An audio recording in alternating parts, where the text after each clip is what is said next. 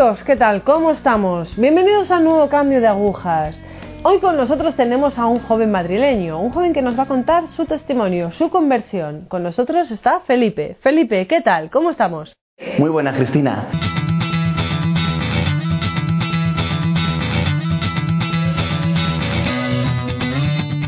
Bueno, cuéntanos un poco de ti. Aquí vemos un chiquillo muy joven.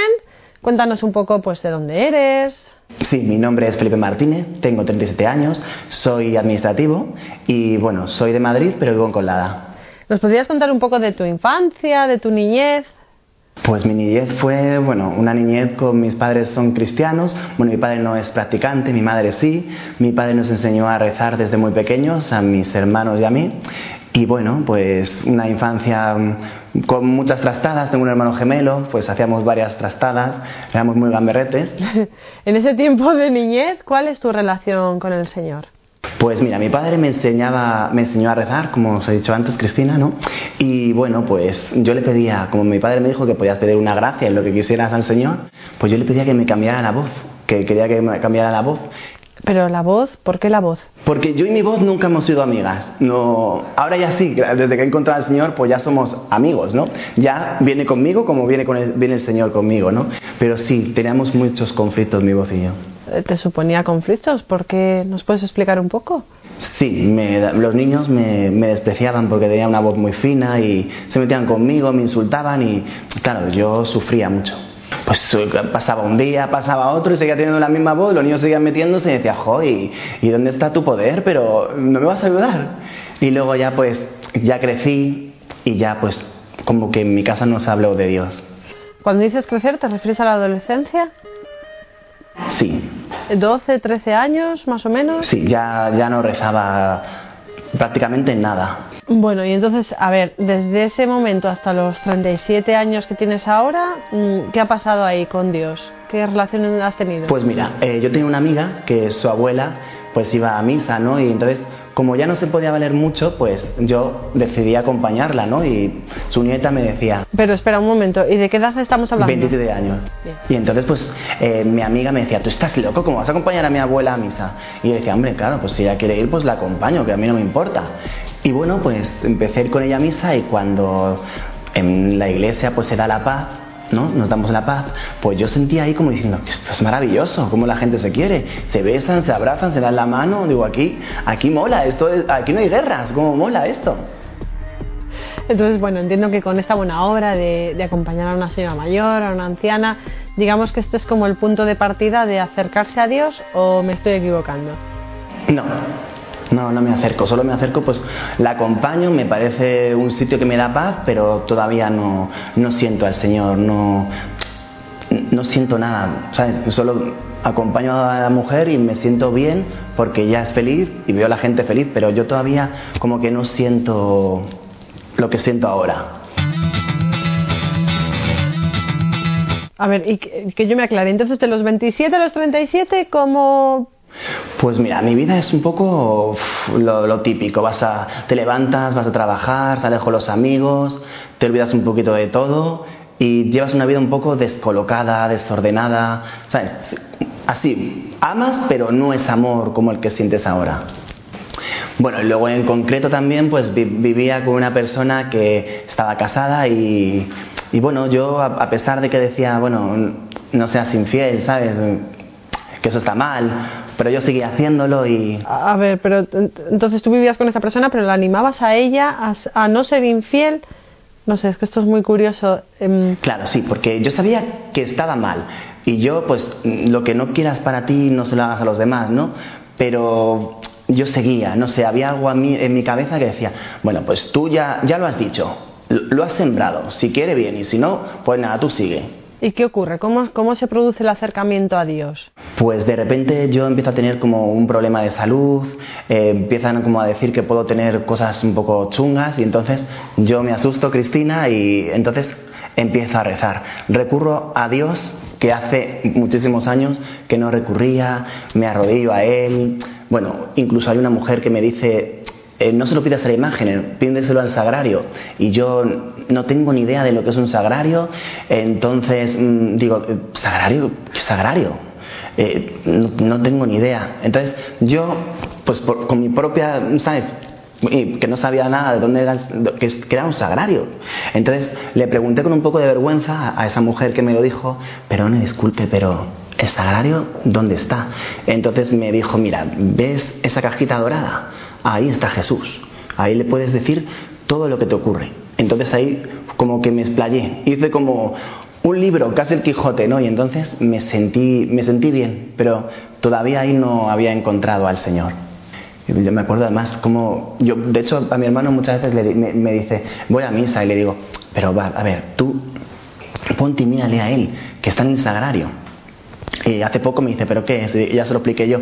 Y luego digo, intenta ir también a, las adoraciones del Santísimo.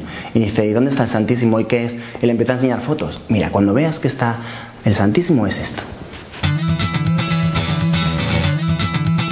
Entonces tú vas a rezar al sagrario, vas a ese lugar donde ya encuentras a Jesús, le encomiendas tu, enfermedad. ¿Y qué ocurre después? Pues de repente pues me dan los análisis y todo sale muy bien. Entonces yo le había prometido en esos rezos al Señor que iba a ir todos los domingos a misa para agradecerle lo grande que había estado conmigo y que no me había pasado nada, ¿no? Entonces, pues en esa de un domingo que voy, y me encuentro pues a una amiga que hacía años que no veía, ¿no? Entonces le digo, ¿qué haces tú aquí en un sitio como este? Era una amiga igual que yo de pecadora, ¿no? Y entonces ella me explica, cuando yo le cuento todo lo que me está pasando, me dice que debería de contarle mi problema a un sacerdote, confesarme. Entonces yo al principio soy muy reacio a confesarme. Pero tu amiga ya había tenido una conversión. Eh, sí, ella había tenido una conversión desde hace tiempo y ella me, pues, me decía, tienes que confesarte. Y yo le decía, no, porque es que confesarme con un sacerdote es como contártelo a ti o a cualquier otro amigo. Yo lo veo como un hombre, no, no, no me da confianza, no, no, lo veo como a nosotros, no puedo confesarme, no lo veo. Pero bueno, ella se empeñó y me buscaba sacerdotes por muchas iglesias. Era como un casting y cuando ella se acercaba me decía, ¿este? Y yo, no. ¿Y este qué, qué le pasa a este? ¿Por qué no? Porque es un poco serio, no me va a entender. Hasta que de repente apareció el sacerdote que el Señor me dijo, Él es el que te va a limpiar todas tus miserias y el que te va a alzar y vas a estar muy bien, ya lo verás. ¿Qué edad tienes cuando aparece este sacerdote? Pues mira, cuando el sacerdote aparece tengo 36 años. Recientemente pues he hecho mi aniversario con el Señor, que ya hace un año que, que me he convertido, que creo que lo amo. ¿Nos puedes contar un poco cómo fue ese encuentro con ese sacerdote? Sí, pues mira, llegó el día que me tenía que, confesar y como que había muchas tentaciones, me lo, como que el mal me puso muchas trabas para confesarme, pero al final lo logré. Bueno, pues yo llegué a esa parroquia y había pues una evangelización, estaban evangelizando y bueno, había exposición de Santísimo, eh, bueno, en la acogida una chica que se llamaba María, pues me vino con una velita para que se la puse al Señor, yo se la puse, le dije que quería confesarme, le dije con qué eh, sacerdote quería hacerlo y bueno, pues ella se lo avisó al sacerdote y me dijo, mira, después de este chico vas. Y cuando me quise dar cuenta, yo miraba al chico y apareció el sacerdote y me dijo, vienes a confesarte, ¿verdad? Y digo, sí, y claro, yo decía, pero si voy detrás de él, me voy a colar. Y fue algo maravilloso, pues le conté lo de que vivía en pecado mortal con ese adulterio, él me entendió, me dijo cosas maravillosas, cuando yo le decía, al sacerdote que esa persona estaba haciendo mal, que se acercara más a su pareja, que yo no estaba de Dios, que estuviera conmigo, que tenía que hacer feliz a la persona que había elegido, no a mí.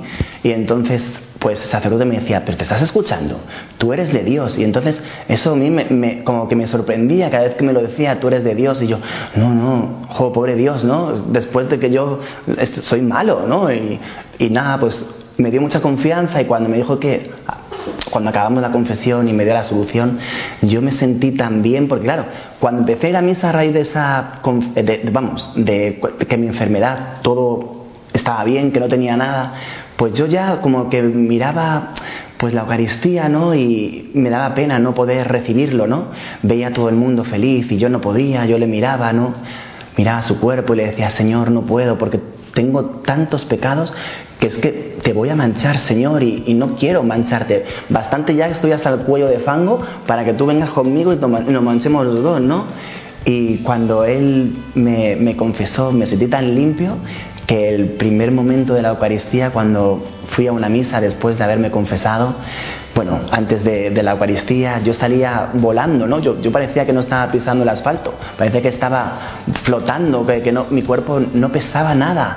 Podía tocar el cielo, podía tocar las nubes. Y yo decía, jo, pues será verdad lo que me dijo el sacerdote. Claro que es verdad, hay una fiesta en el cielo. Y mira que yo decía, por mí, si yo soy un pecador.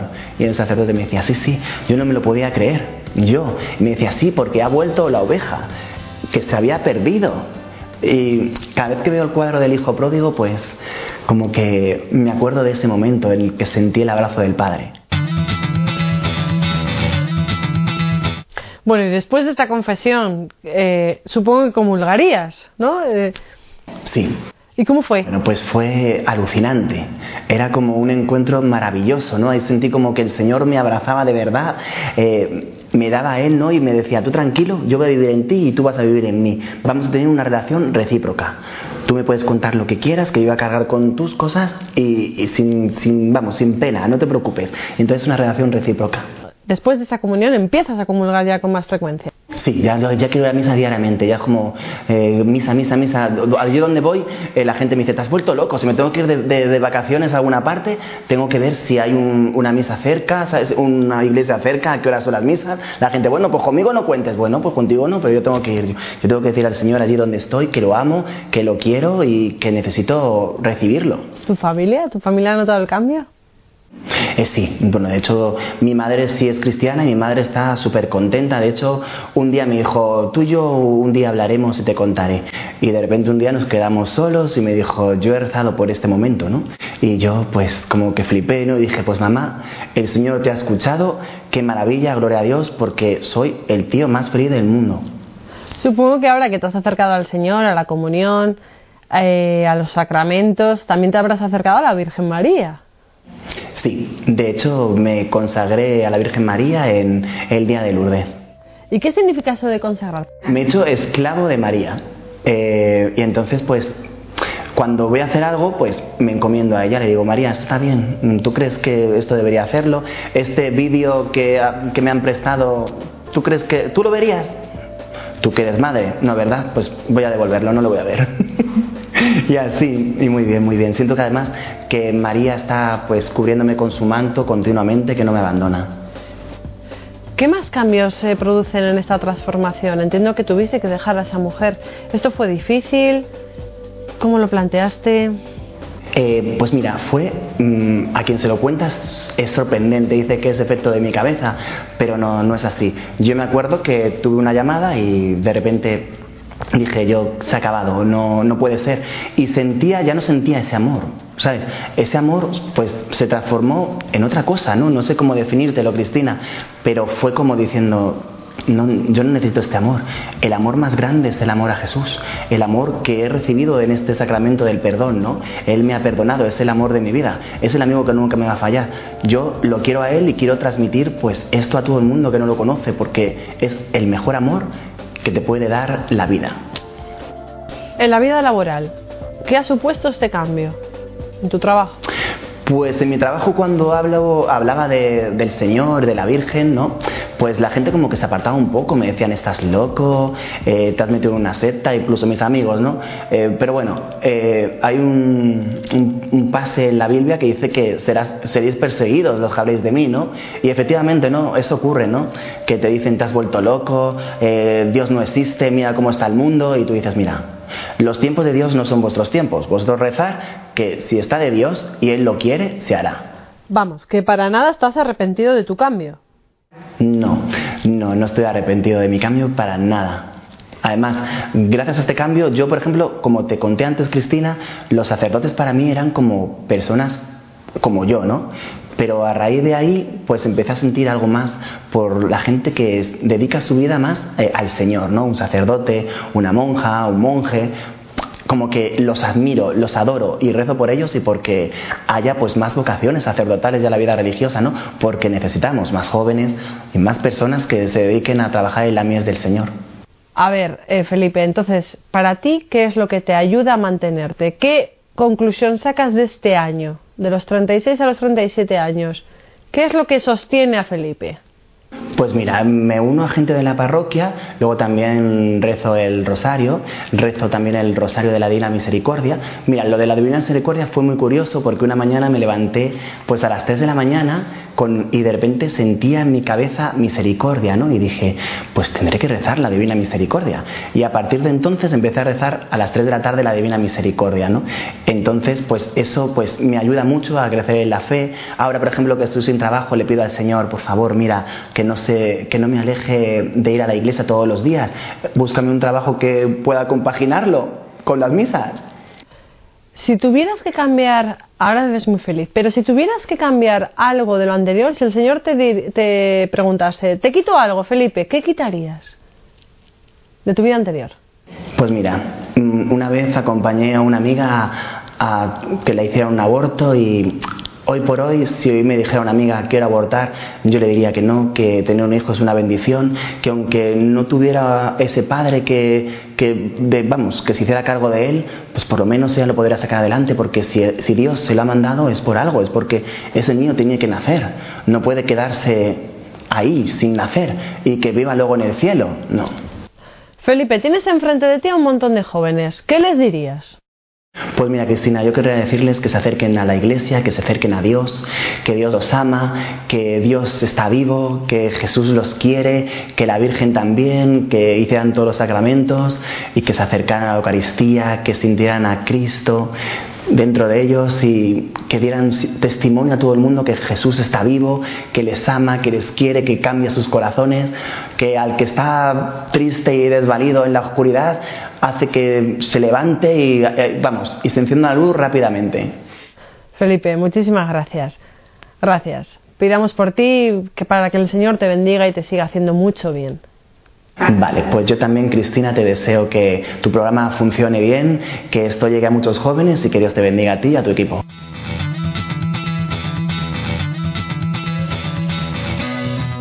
Pues con las bendiciones de Felipe nos despedimos hoy. El abrazo del padre. Es verdad que de vez en cuando deberíamos mirar el cuadro del hijo pródigo y recordar quiénes somos nosotros, quién es nuestro padre y las veces que nos largamos. Pero luego volvemos, volvemos arrepentidos, volvemos mediante la confesión, como nos ha explicado también Felipe, y volvemos a ese Padre, a ese Padre que nos ama, que nos ama incondicionalmente, hagamos lo que hagamos, Él está ahí siempre. Amigos, nos despedimos, hasta la próxima, gracias por estar ahí, gracias.